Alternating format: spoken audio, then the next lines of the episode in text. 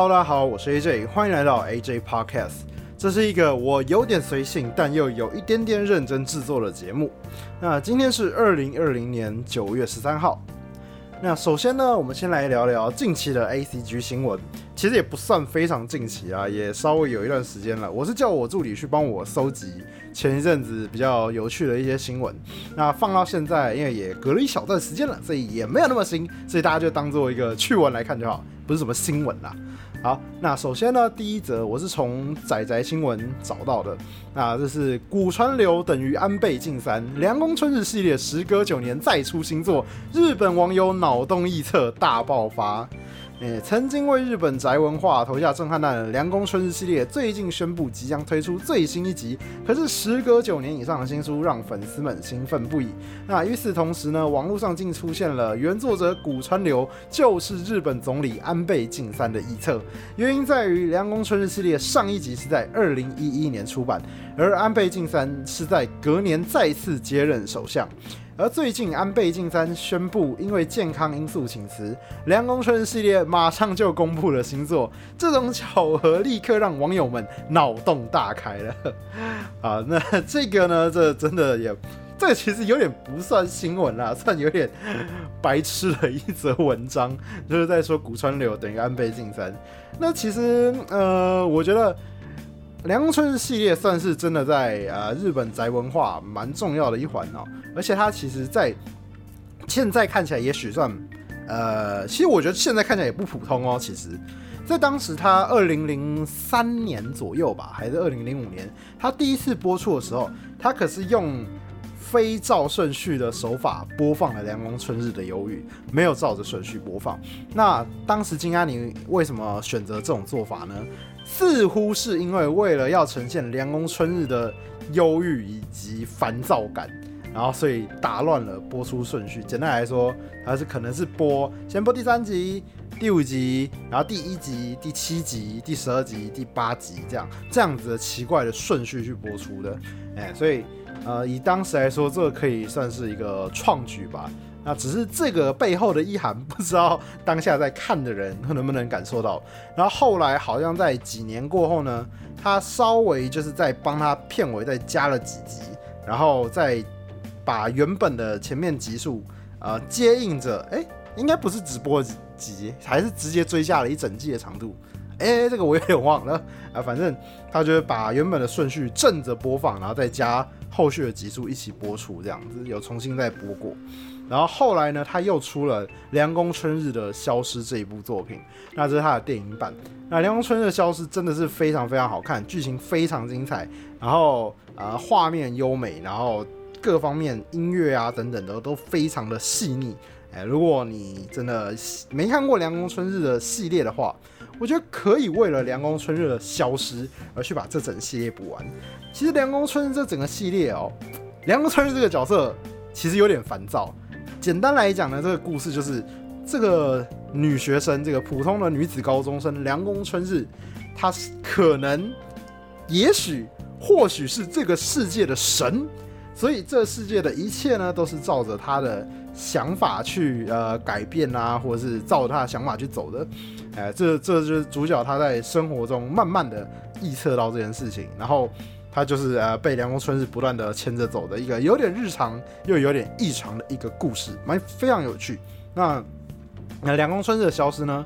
最有趣的是，哎，凉宫春日消失了啊，看起来真舒服。就是这个有点烦躁，就是有点叽歪的女生消失了，然后配上了就是有点可爱的这个长门有希，非常快乐，快乐的一小段日常。然后在接下来就开始挖掘背后为什么阳春是消失了这样子，然后去呃怎么说？追寻真相嘛，就是主角去追寻这个真相，然后以及他对自我内心的一个矛盾的探讨，非常非常的精彩。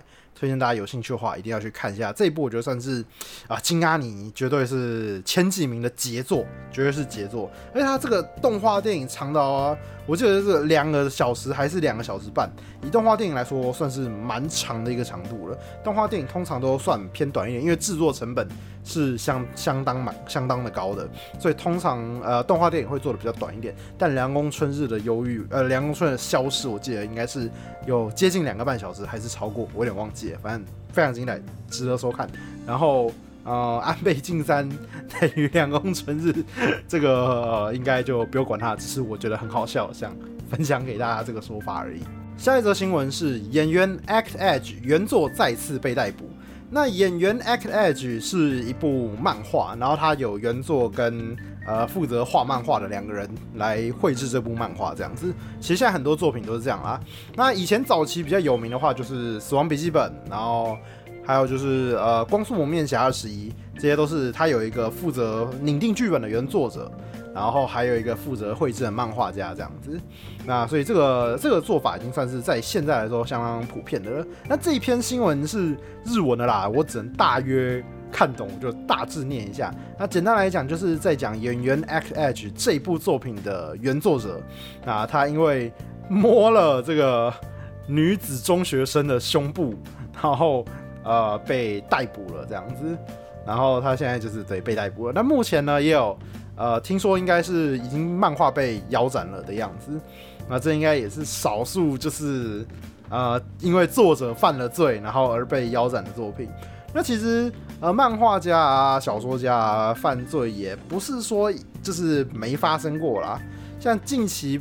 比较有名的话，应该是记录了地平线的作者，他因为逃漏税被逮捕，那他好像是缓刑还是有判多久，我有点忘记了。不过现在好像也是啊，应该是出来了。然后呃，而且他的动画原本想说哇，他第三季应该是无望了，哎，结果哎，居然成功了，继继续出下去，这也是让我蛮意外的啦。然后还有就是。呃，美食猎人的作者，他好像曾经因为跟未成年少女援交，还是怎么样的，我有点忘记了，详细我有点忘，大家可以自己去查一下。然后，所以他也有，呃，也是有犯算犯罪被逮捕吧。然后，不过他后来后来才画了美食猎人，所以也没什么大事了。然后还有一个也是近期蛮有名的，就是《神剑闯江湖》的作者，他哇，他我觉得真的是蛮。呃，蛮有一点，有一点惨啦。虽然他确实是犯罪，但我觉得真的有点惨。就是他在画《神剑闯江湖》的新篇章的时候，你知道有一些作者，就是他可能这一生中比较红的就只有那一部，然后他们就就是会拼了命的在多挖掘这部作品的可能性。然后像像通灵王。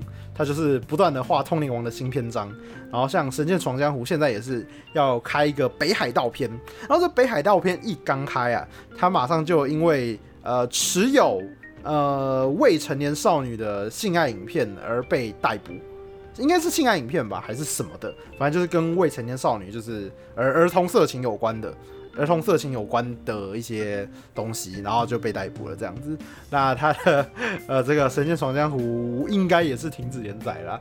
哦，有够惨的，有够惨的。他的人生终于又又再次抓到一个新方向，又又下去了这样子。好，那然后最后就是回到这个 Act Edge 啊这一边呢，这个演这个演员 Act Edge，其实这部漫画我没有看过。很多人都说非常好看，很多人都有推荐给我。那我想说，这么这么高评价的作品，应该总有一天会就是要动画化什么的。我想说，我就那个时候再看就好，所以我就不急。然后结果就发生了这件事情，我觉得呃，呃，我都还没开始看呢。然后就呃，算是省下了一点时间吗？妈爸，我不知道啊。那如果对原作的粉丝来说，应该是会觉得很可惜啦。不过他这个。这个犯罪应已经算是有点严重，应该在日本来说已经是社社会性死亡了，差不多。那那这篇新那这篇新闻除了讲他做这件事情以外，其实是是主要在讲说他除了前一阵子因为呃袭胸被抓以外，又有别人指出他在更早的时间还有做过这件事情，所以最可怕的是他不是。初犯，他还是惯犯了。那他当时呢，好像是在呃六月十八号的晚间，在中野区的路上，然后呃呃骑着脚踏车，然后摸了一个十岁左右、十几岁少女的胸部，这个样子。不是十岁，他十岁代应该这个这个汉字应该是十岁、十几岁这个年纪的意思。对，就是摸一个十几岁年纪的女生的胸部。What the fucking hell？就。总而言之，他这个这个作者应该是社会性死亡了，非常非常可惜啊！原本自己的作品，呃，评价得得到很高的评价，甚至呃未来是蛮有可能动画化的，结果走上了这个不归路。那大家也要注意，不论这呃在多么缺乏灵感的情况下呢，还是就是呃还是还是心里有什么压力，都还是寻找正确的舒压管道，哎，不要吸毒，哎，然后也不要做伤害别人的事情，哎，我们共勉之。下一则新闻是在 For Gamers 这个平台上的新闻。那这这则新闻是 For Guys 为外挂议题致歉，称已关闭仙斗伺服器措施。那目前全世界的 PC 玩家社群最关心的糖豆人终极淘汰赛，并不是第二季赛季何时到来，而是开发团队如何解决 PC 版日益严重的外挂现象。近日，该游戏首席设计师 Joe Walsh。终于在 Reddit 论 Reddit 论坛道出问题真相，并为玩家受到外挂所困一致一事致歉。那根据 Reddit 论坛一则登山比拼影片，一位普通玩家用观战模式侧录了一场仙斗对决，因为所有的外挂都会飞天遁地，因此比赛在短短几秒内结束，引发热议。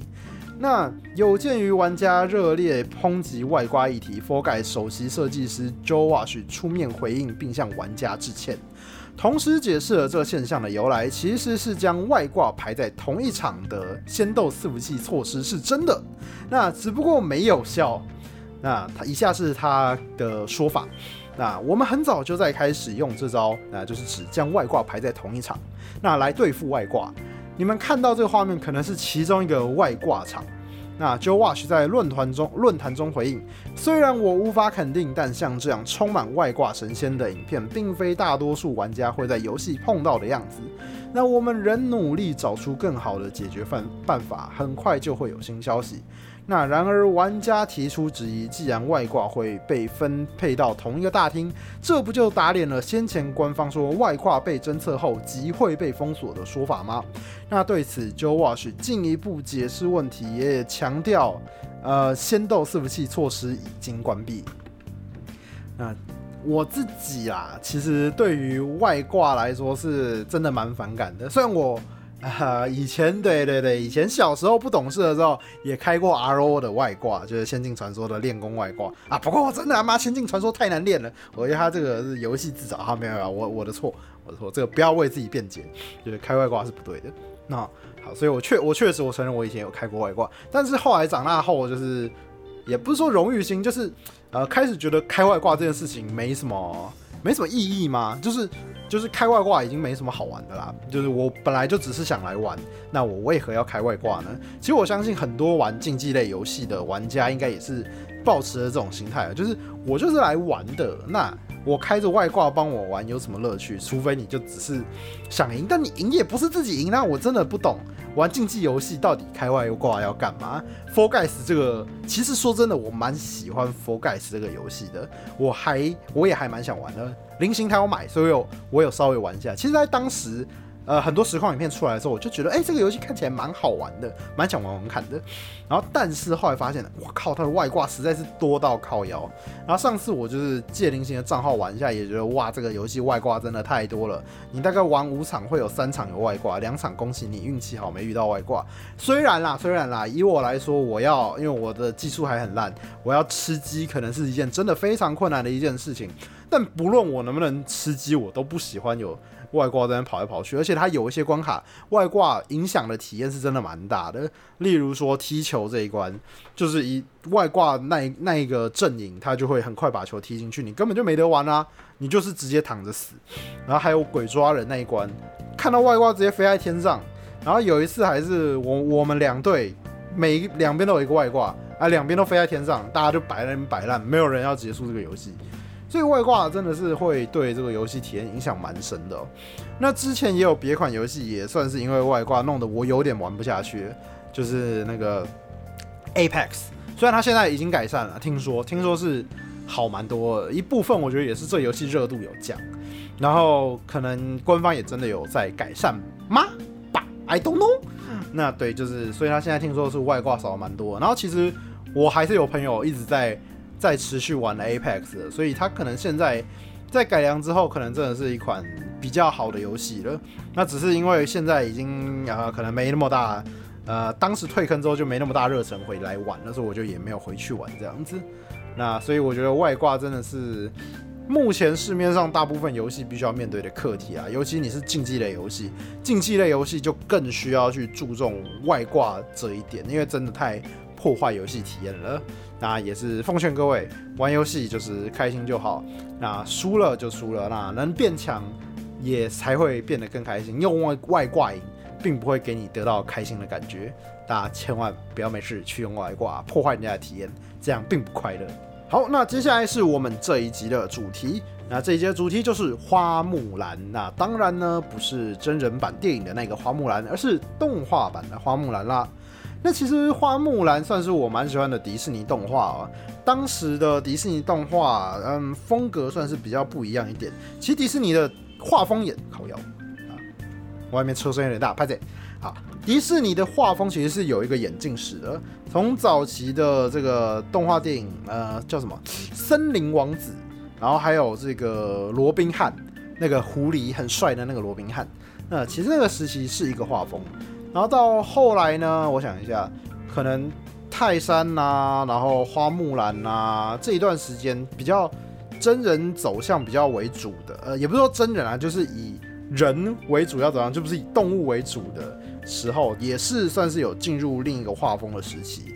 然后到现在，你看进入三 D 动画，三 D 动画又是另一个新的时期了，哎，所以这个花木兰那时期的画风，我也算是还蛮喜欢的。那顺带一提啊，我自己更喜欢、更喜欢的另一部，如果要说迪士尼的二 D 动画里面要我选一部来推荐的话，我会选泰山。我觉得泰山真的是超级无敌好看的，他那个飞天遁地跟蜘蛛人一样，然后在树上滑上滑下的，然后他的故事节奏感也非常的棒，然后重点是泰山也真的很帅。对，所以如果要我推荐的话，我蛮推荐泰山的。那但是我们今天因为觉得哎，符合我们近期的这个。这个热潮就来讲讲花木兰好了。花木兰的动画，哎，说真的，制作上真的相当的不错。呃，那个歌曲啊，然后动作场面啊，各方面来说都相当优秀。那我觉得当时迪士尼的二 D 动画，其实在节奏感上把握的是相当的好哦。各方的起承转合，歌曲的插入时间点，哎，都是非常的优秀的。那个时期的话，大力士应该也算是相近的话。算是相近的时间点吧。大力士的歌曲也都相当的不错，然后花木兰呢，更是你看那个那首叫什么？re re reaction reflection reflection，那个就他在照镜子，一边照镜子，然后一边唱的那一首歌，然后还有经典的男子汉，哇，这个一定要听中文版的，哎，成龙唱的，对，这个经典的男子汉。啊，各方来说，花木兰的歌曲真的是深植人心，深植人心。那如果要我说，我觉得花木兰真的非常有趣的部分的话，我觉得算是啊，它展现了一个女性坚强的一面。我觉得这这一点是蛮重要的哦。那其实你看花木兰整个故事，她一开始她就是一个呃被被呃叫她妈妈就是叫她去学习当一个新娘。然后她就呃发现他这件事情他做的并不好，不擅长当新娘这样子。然后后来他决定代父去从军。哦，顺便一提，他哦那个转折其实很漂亮。你你哎，这个这个真的只用口头描述真的有点难感受我在讲什么。如果你有看过的话，想象一下花木兰她决定代父从军的那一个晚上，那一整段 BGM，然后那一段转折没有任何的台词，他就是。噔噔噔噔噔噔，然后那个砰打雷，然后他就去跟祖先上个香，然后把爸爸的战装跟剑拿走，然后就逃走，就就就跑掉了。哇，我觉得这一整段的很浓缩的这个节奏，很快速的把这一整段带过，但是那个气氛情绪都带的相当的好。这这个时候的迪士尼的二 D 动画是真的非常非常厉害。然后。还有就是他们在啊，然后对，然后接下来就是讲他们后来就进进入军营训练嘛，然后但因为她身为就是女孩子，在力气上可能，然后武斗那个格斗上可能没有这么的擅长，然后但是呢，最惊人的、最精彩的一段转折就是，呃，李湘叫他爬上那根柱子，哎，不，哎，应该说一开始他们的第一个训练就是爬上柱子，大家都做不到，所有人都做不到，然后。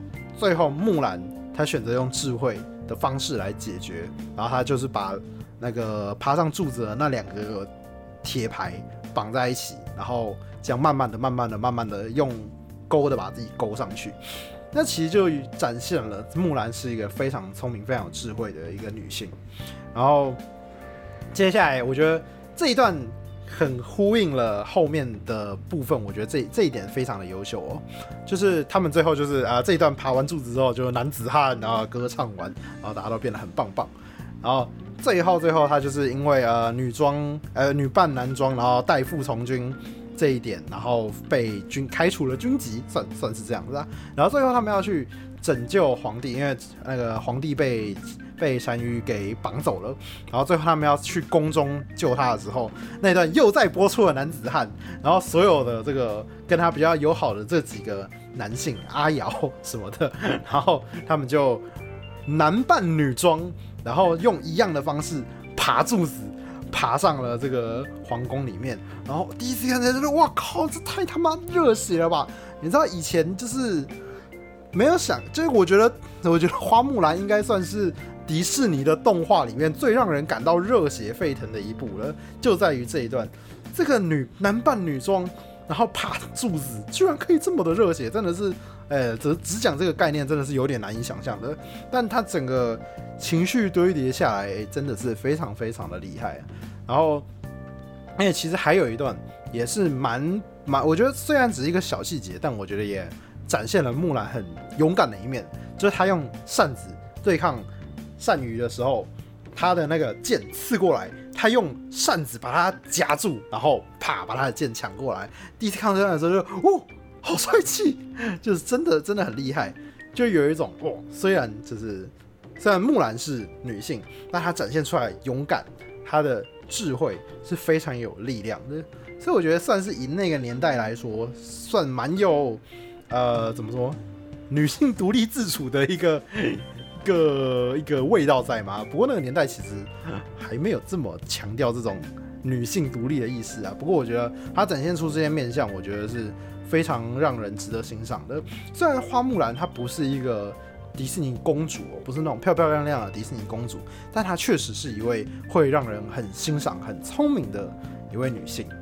那其实花木兰这部作品，那花木兰这部作品有没有文化挪用这个问题呢？哎，最近相当啊，怎么说算流行吗？或者是说大家更注重了文化挪用这件事？简单来讲，就是说，呃，你可能使用了这个文化的要素，例如说日式文化等等，但是你没有去了解、去尊重这个文化，然后就随意的使用，那这是一件不好的行为。这样子，那花木兰当中，听说是呃在。可能他的服装上啊，一些东西可能是这个东西是汉朝的，这个东西可能是唐朝的，然后这个东西可能是什么朝代的，就是把它全部都混加在一起，做成撒尿牛丸这个概念啊。那呃，这样子可能就有一点怎么说？呃，不够了解，然后不够尊重这个文化。那。呃，我自己的感觉啦，如果因为因为我说真的，我看不太出来。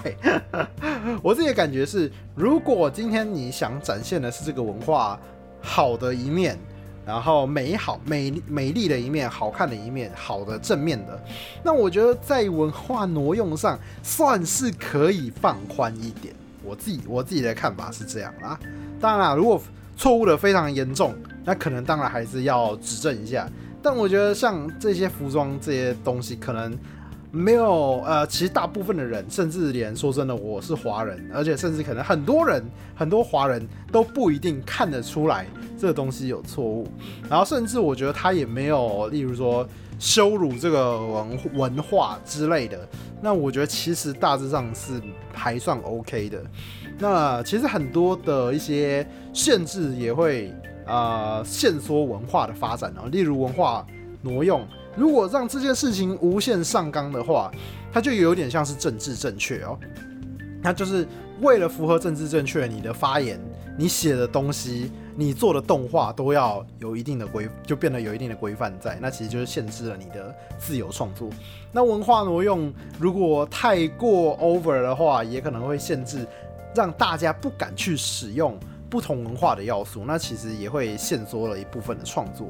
那所以我觉得，虽然有可能有文化挪用的嫌疑，但我觉得如果没有到很 over 的话，我觉得算是我个人算是可以接受啦。那反正这种东这种东西本来就是看每个人啦。那有些作品可能很 over，文化挪用太严重，然后可能就会引发呃一连串的网络延上等等那。这这种事情是啊近几年在网络上蛮常发生的一件事。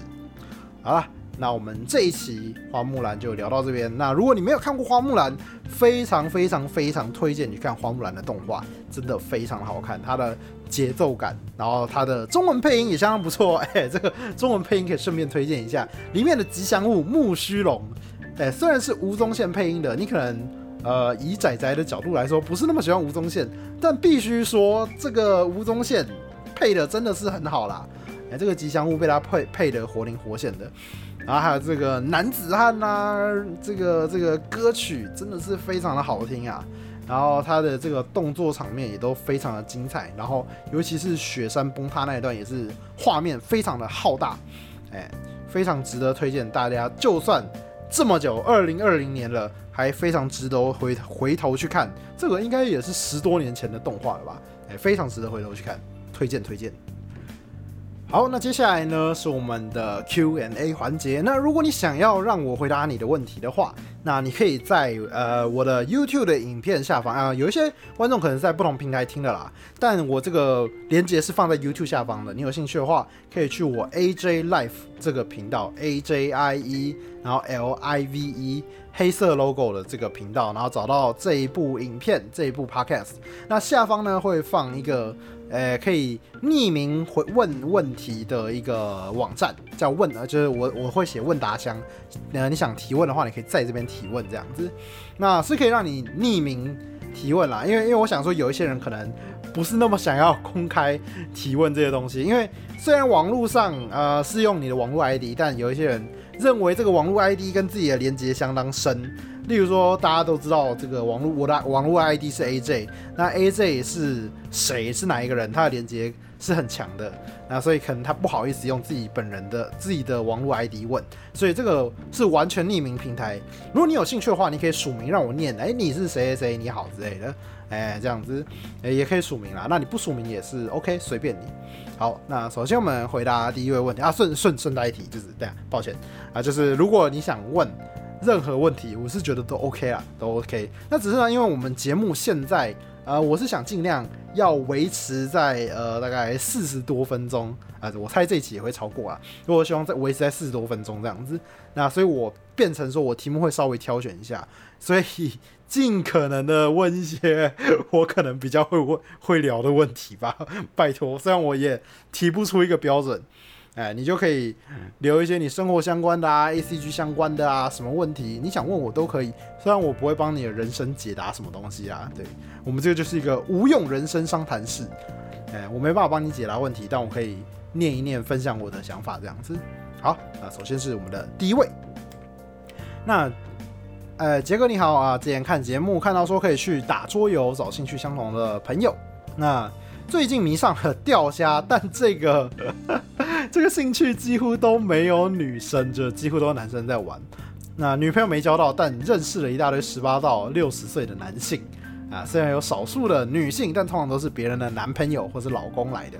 那我自己很热衷钓虾，没事就去钓虾，但这样感觉离诶脱乳无望啊，没有办法，没有机会交到女朋友，诶，除非奇迹发生。那呃，这个。才是直接，如果呃这个奇迹呢，可能是什么大叔突然介绍他的女儿给他认识啊，还是说他直接去变性比较快？呃，家里一直在问有没有女朋友，我头好痛啊！顺带一提啊，因为我前一阵子觉得喉咙状况不太好，说好一阵子没有在录 podcast 回答问题了，所以这些问题呢，可能都是四五个月前的问题。所以这位仁兄搞不好在四五个月之后早就已经交到女朋友了，还在我这边啰逼说啊！啊好，不过我们这边还是回答四五个月前的你啊啊，这个嘛，我觉得这个你可能就挑错兴趣了，也不是挑错兴趣，有任何兴趣都好的，而且说真的，任何兴趣都有一点机会遇到，呃遇到一个跟你兴趣相通的另一半啦。也许你钓着钓着钓个五年十年，你也会遇到，也说不定。不过这可能有点太久了，所以我个人认为哦，还是去呃找一些比较男女比例平衡比较好一点的兴趣吧。我可能一时间也想不出个所以然。我平常想到的每次都说桌游啦，因为桌游男女比例算是 OK 的，除非你玩的桌游越来越哈扣，不然通常你玩的在轻中度的桌游桌游的这个 range 的话，大部分的呃女性比例算是 OK 的。那其他的话，你可能要自己去开发一下。我个人是建议，如果你真的想要以交到女朋友这件事为出发点的话，那真的可能要稍微选一下。那现在其实很多交友软体可能也可以试一下啦。现在还蛮多人在使用交友的软体，但我建议你不要抱着就是呃交女朋友的心态去。我是建议你抱着可以练习使用呃练习跟跟女生谈话、女生交谈的态度去使用这个东西，然后呃这样可以协助你呃未来当。你有机会遇到一个哎，你觉得有点心仪的对象，或是哎，你今天真的刚好，例如工作的关系，参加了一个呃交易的场合，有机会接触到比较多女性的时候，这个时候你才会发现，呃，干，你不知道怎么跟女生讲话之类的，哎，所以我推荐啊，也可以稍微用用交友软体，反正你单身嘛，用用交友软体也没有什么大问题。然后我之前看六探有工商一个打电话，就是打电话。跟女生聊天的软体，好像是随机打还是怎么样的，然后会跟她聊个一定的分钟数，它上面是有限制分钟数的。那那个我觉得也蛮能训练的啦。不过我觉得可能一开始不要挑那么哈口，先挑文字文字的那个沟通就好了。好了，那祝你可以早日交到女朋友。好，下一题，这个 AJ 你好啊，虽然回答问题的时候，我可能烦恼已经解决了，哎，没问题，没错没错，这个这个同学非常理解我们啦，我们这个节目不定期更新啊，不是不是，我我我们未来希望可以定期更新啊，希望我可以每周都更新，好不好？我目前是希望每周更新，目前希望啊，好。啊，这本人是单身二十一岁的臭肥宅。那人生中第一次追女生，对象是系上学妹，但发现这关系好像有点停停滞了。自己觉得还不到人家说的暧昧期，可是又觉得好像有戏。是我小处男被人家玩弄在鼓掌吗？还是这个时候要这个时候应该一步一步慢慢来？还是直接这个浪漫途径？不是成功，哎，不是成功就是失败，比较干脆。那这个时候该怎么推进彼此的关系比较好呢？呃，我觉得推进彼此关系确实是呃有一定难度的事情哦，因为这个真的很看每个人啊，很看每个人怎么，因为每个人有不同的攻略方法，所以我必须说，嗯，gal game 这种东西算是一个怎么说？哎，给宅男满足幻想，就是跟。呃，跟可爱的妹子约会啊，交女朋友，还有这个哎呀色色的部分，这个这个当然当然是另外一部分啊。所以有一些是呃，通常大部分 g i game 都是一步一步从一个呃可能天降的一个女生，转角遇到撞到的一个女生，或者是社团认识的一个谁谁谁，然后慢慢的发展关系这样子。那这个发展关系的期间呢，通常也都会叫你做一下一些选择，然后慢慢提升好感度，然后最后才进告白。那其实。虽然不能说这个在现实中也完全通用啊，但是它有一定的比例上还是正确的。也就是好感度这个东西真的是很重要的。你不把好感度拉高，你就跟人家告白啊，你就是自爆嘛。你在玩 Gal Game 的时候，你好感度不到，你是不会出现告白选项，或是你告白是会失败的。这就跟 Gal Game 是一模一样的。所以你在啊，除非你是超级大帅哥啊，这这这当然是另外。你帅的跟金城武一样，你。你现在直接走过去，有女人给我你的 IG，哎，这个我相信他是会答应的啦，哎，但但现实中我们大部分的人都没办法帅的像金城武那样嘛，所以就是啊，你可能还是要努力的提高好感度，再去告白，你才会有机会。当然，这个也看你，你真的没有这个耐心了，觉得差不多，但其实我现在想一想，我觉得你没有耐心再等的话。你就不要跟他，你也不用跟他告白啊，因为代表说你根本就，嗯，没有这个这么想要怎么说，这么想要跟人家在一起的心态吧？因为你，你这样也是急于就是早点有结果，是生是死。那我觉得，那你干脆就也不要告白，你就去找下一个对象，我觉得还是比较比较好的。因为通常这种情况下，大部分应该会是爆开来吧，我个人认为啦。那我所以，我建议你，如果遇到这种还不清楚的情况下，先一步一步慢慢来，还是比较好的啦。我觉得浪漫图字 应该是很少人有机会成功的。出，但是呢，重点是，如果你今天你自己感觉应该是差不多了，感觉有到了，那这个时候你再开始浪漫图刺，我觉得会比较好一点。那浪漫图刺，我觉得也可以不要一次刺那么深啦，我觉得可以一步一步来。我个人相当推荐，呃，要浪漫图刺前，先跟这个女生单独约会成功过，我觉得这是蛮必要的。当你可以单独约到她的时候，大致上她对你的好感度应该是一定有一定的程度了。不敢说百分之百成功，但至少她应该是有一定的好感度了。那这时候你可以再考虑，你要再多涂刺几次，还是多多轻轻刺几次，还是一口气就浪漫涂刺刺到底啊？这个你就自己自己拿捏一下。我自己是觉得先约会过一次，我当时也是这样啊。当时跟林星在一起前，我也是啊，有一次就是稍微觉得哎，感觉关系应该算是 OK，应该算是 OK 了。有点就是也是蛮暧昧的，应该是有机会试试看。我但是因为你总知道，你总是会觉得会不会是我自我感觉良好之类的，你总是会有这种想法嘛。我我至少我会啦，所以我还是有点怕怕的，所以我决定先跟他约看看，然后我就直接问他要不要去看电影这样。然后但是我也故意没有讲说哦我要要不要再约个谁什么什么的这种话，就呃留给女生当台阶下。之类的，就是如果他他说，哎，只有我们两个吗？要不要约谁谁谁？然后或者是说，给也给你自己一个台阶下，就是如果他看起来有点尴尬的话，你就你可以再补上说，哦，没有啊，还有还有那个，我还要还要再问谁啊？你不去哦，我还那我再问问看谁谁谁这样子，因为我想说，就大家一起去看，你可以给自己留一点台阶，给对方也一点台阶下，这也是 OK 的，所以可以不用不用一次就讲的很明。女人，我要跟你单独去看电影。哎，这这这倒是，这倒是不用不用这么这么 over 啊。哎，稍微保留一点台阶是 OK 的。啊，但是如果你觉得，哎，怎么说这个这个，你就是信心满满，你也可以就是直接有点撩他，的就是没有，就是我想要约你单独出去。那这个这个也是可以啊，就是这个就要这这个就挑战性有点高一点，这就看你自己拿捏 啊。总之，我的推荐是啊，一步一步来。那怎么样？那这个时候这种尴尬的时候，就是你现在说你不知道你是在暧昧期还是还没到暧昧期，你要怎么推进彼此的关系？这一点是真的蛮困难的。像我自己的感觉的话，我通常就是尽量出现在就是有机会见到他的场合啦，然后还有就是多关心他的 IG，然后可以从他的 IG 发发的一些事情。下手去回他，然后怎么说跟他建立共同的怎么说，跟他有共同的兴趣比较好聊吗？不过这个这个又是另一个话题了。哎，总之我觉得从他 IG 发的话题来下手，算是一个还不错的选择。我个人的看法是这样。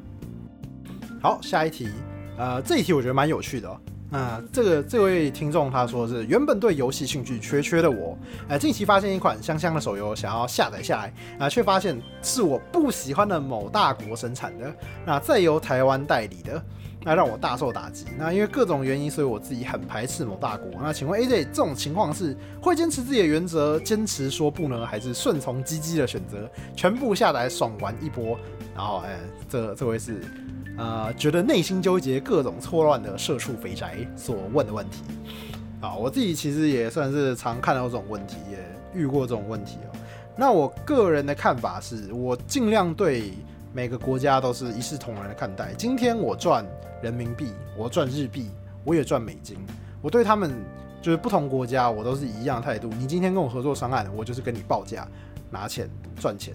那今天我有我的原则，这件事是我必须说的。这件事事情是我必须讲的，你们都必须要符合我的原则，我才会接下你们的工作，不论对哪一个国家都一样。那我觉得其实只要你坚持了自己的原则，那这些国家也没有打破你的原则的话，我觉得是可以接受的。那我个人的看法是这样啦，因为呃，简单来讲，我我当然知道你在讲中国嘛。那中国他们其实就他们只能有一种声音，你必须要理解这件事情。他们就算心中有不同的想法，也不能。也不能表达出来。所以有时候你，我说真的，我也我理，我觉得我想要体谅这件事情，你知道吗？因为他们今天可能觉得这件事情就算是不对的，他们也不能讲出来，所以他们的国家就是有很呃很严重的言论审查的问题。那所以也不能说，其实讲有没有很严重，就是当你触碰到政治相关的一些话题的时候，它才会变得很严重。其实我跟不少中国人是朋友，聊也常聊天，也聊过天，所以很多人他们其实我也不会觉得他们有太大的言论审查问题，但当碰到政治问题的时候，他们才会有比较克制，或者是会有言论审查的问题跑出来。那那我认为。呃，我算是可以体谅这件事情，因为他们的国家就是有这些限制在。那当他们的企业尽量不去触碰到这一点，尽量也以缓和的态度来跟台湾接触，然后代理进来，不不踩不不碰到就是双方的敏感点的话，我个人是可以接受的。那但是呢，今天如果这款游戏就是踩到了就是啊，我认为不 OK 的地方，例如说言论审查制度。或者是说，嗯嗯嗯，禁止讲台湾，禁止讲中华民国之类的，他们有做这些禁句之类的话，那我觉得这个游戏可能就啊不符合我认为可以接受的原则，那我可能就不会玩这款游戏。那所以大家可以去思考一下自己的原则是什么，然后去呃抓一个抓一个比例吧，啊，大概大概是这样，我自己的看法是这样。那其实呢？大家一定这个时候会听一听，就觉得干你妈的 FGO 繁中版不就有做过这件事吗？但我必须要说，呃，好，也许可能是因为我认识繁中版的的一些工作人员，我大致多少有一点了解状况，所以我也比较愿意体谅他们。所以我常常讲，不要去体谅工作人员，因为所有人都很努力。为什么你要去体谅某一些人？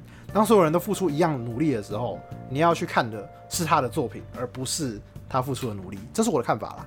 对，所以，呃，但我这个时候，我确实这件事情有点违反我的原则，就是我因为认识了其中的人，所以我觉得我有点体谅他们。那他们当时就是因为一些意外放错了版本，所以变成了正统的中国版，就是简中版的 FGO 正式上到了台湾的伺服器上，然后所以出现了，就是因为因为是中国版的。所以它里面非常多的言论审查啊，然后简中字啊等等的等等等等的问题。那所以呃后来它也修正了。你现在在呃你现在在那个 FGO 繁中版，你里面打呃六四天安门啊之类的，它都是打得出来的。对，现在他现在就是回归正常的台湾台湾代理的繁中版。哎，算台湾代理吗？繁台港澳代理？嗯，我想一下啊，算对啊，代理公司是台湾的。就是台湾台湾代理的繁中版这样子，对，他就回归正常了。那所以我觉得之前的事情是意外的话，那我算是可以接受。那这是我的看法啦。那当然当然，你也可以觉得 这哪是意外的？你的阴谋论跑出来就就是讲着啊吧，这个不是意外啊，他们就是啊繁中他妈就是简中那这个这个这个 B 站就是这个这个党的狗啊叭叭叭叭啊这个你要你有你的看法的话，我也是尊重你的选择。那这是只是我的选择是这样子。我的看法是这样啊。好，下一题。那想请问 AJ 在录音或录影的时候呢，觉得自己常觉得自己讲话声音连在一起，不能像一般听到广播或 YouTuber 那样清楚，有什么特别方式可以让自己声音不要那么黏吗？哎，我觉得这都可以训练啦，花时间长时间训练就好了。像我自己其实说话也真的不到非常的清晰，真的不到非常的清晰。我只要稍微放松讲话，我讲话就会变得很黏。要是还有一个。啊，没有啊，就是讲话真的会变比较黏一点，就是没有我特别认真去注意的话，是讲话其实真的不到广播程度，也不到我平常录音的程度能听的，所以我也是要盯着讲话，我才能比较清清楚一点。所以呢，我平常就要这样子盯着讲话来录音录影，哎，这是比较麻烦的一点啊，因为我自己平常只要不注意。讲话是非常口齿不清的，所以常有时候有人夸奖我说：“哎，我觉得你口齿很清晰，呃，口齿清楚，哎，讲话非常的啊，怎么说？讲话讲的非常的流利，我都会有一种 What the fucking hell？这对这个东西是真的可以努力的来的。我平常也是花很多的时间重新念同一句台词，才把这个整个录音录影录的听起来像人能听的东西的。哎，所以少年啊，加油吧！下一题，AJ 你好，我觉得你游戏年龄应该比我长。那有没有觉得台湾普遍在玩游戏很在乎输赢呢？像打 LO 的话，大家都是啊中路上路 jungle 啊什么的，然后有人不一样的话，就会马上翻脸，然后结果很快就输了，连尝试都没有机会。啊，跟朋友打游戏之类的游戏基本就是这样子啊，讨论一些战术啊都还行，但想玩奇葩玩法，马上被白眼，不然就打没多久就想下线。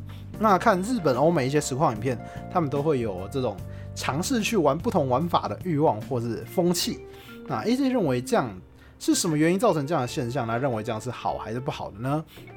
那我自己认为哦，其实我也是偏向偶尔会想要玩玩不同东西的玩家。那其实我觉得大部分的人玩游戏多大多都是抱着想赢的心态啦。其实也不是说欧美跟日本就很很没有这种欲望。其实看很多欧美的那种在在玩很戳的玩法的影片，也是一大堆人在骂他，就是这就在那一场的玩家也是骂他们 go to hell，然后 fuck yourself，叭叭叭的，也是一大堆这种话，也是一直在更聊那些就是玩自我流的。玩法的玩家其实就是也，我觉得也没有欧美就很很接受啊。他们多少都还是有，但是我觉得还是大多数的玩家应该还是会不爽你这样做。因为我今天玩游戏就是想要赢嘛。其实我觉得大多数的游戏赢就会 还蛮快乐的啦。大部分游戏赢了就是会比较快乐，所以大家都是来追求这个胜利的。因为我今天妈的平常上班上课，今天终于休息打个游戏，我还要在那边输。哎，我是受得了你，哎，很多人是觉得我就不想嘛，所以大部分人会想追求赢，我觉得是蛮合理的一个现象。所以，呃，欧美确实也许会有比较宽松一点，台湾确实有比较严严苛一点点，也许，但我觉得这个差距程度应该没有到那么大。那我觉得大致上能接受你这样做的，大部分可能就是要找志同道合的朋友啦之类的，才能比较容易啊，可以跟你去做这样的配合啦。所以我觉得跟朋友沟通是蛮重要的一件事。